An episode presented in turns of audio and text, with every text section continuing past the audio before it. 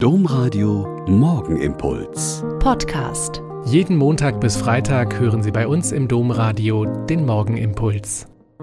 Wieder mit Schwester Katharina, Franziskanerin in Olpe. Seien Sie herzlich gegrüßt zum Morgenimpuls zum Beginn dieses Tages. Der Mann verheddert sich in der Pressekonferenz. Er verliest eine Erklärung und im komplizierten Amtsdeutsch weiß er selber nicht so genau, was er da sagt. Man soll, wie immer damals, Anträge stellen dürfen und Genehmigungen erhalten.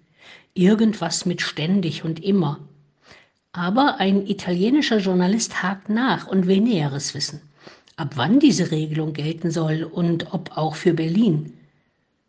Er wühlt in seinen Zetteln und Unterlagen und stammelt, nach meiner Kenntnis sofort, unverzüglich.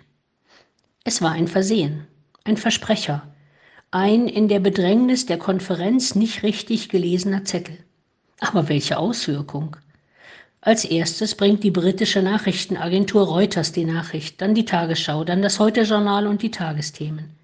Und dann sind sich die Leute sicher und strömen zur Grenze, zu den hermetisch verschlossenen Grenzübergangsstellen in Berlin und an der Westgrenze. Die Grenzpolizei hat keine Order, keinen Befehl und weiß nicht, was sie machen soll. Und dann Kurz vor Mitternacht gibt ein hochrangiger Offizier an der Bornholmer Straße dem Druck der Massen nach. Er holt nicht sein Maschinengewehr und gibt keinen Schießbefehl. Er öffnet den Schlagbaum und das Tor.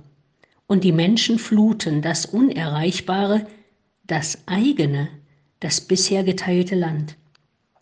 Ein Versprecher gibt das Startsignal und sechs Wochen später ist die alte Diktatur in sich zusammengebrochen und Neues kann entstehen. Für mich, die ich in der DDR groß geworden bin und alles hautnah erlebt habe, ist der Held dieses Abends er, der Offizier in der Bornholmer Straße. Er hat sich nicht hinter seinen erlernten Feindbild, seinen Befehlsstrukturen versteckt, sondern ist seinem Herzen gefolgt oder seiner Vernunft oder seinen seit langem gehegten Zweifeln am System. Und er hat das Tor geöffnet, statt zu schießen. Sagen wir nicht so leicht, ich als Einzelner kann da nichts tun. Oh doch, ich kann. Immer. Er ist für mich der beste Beweis.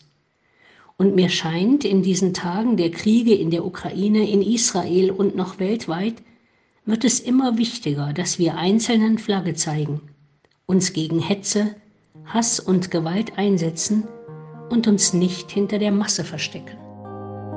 Der Morgenimpuls mit Schwester Katharina, Franziskanerin aus Olpe, jeden Montag bis Freitag um kurz nach sechs im Domradio. Weitere Infos auch zu anderen Podcasts auf domradio.de.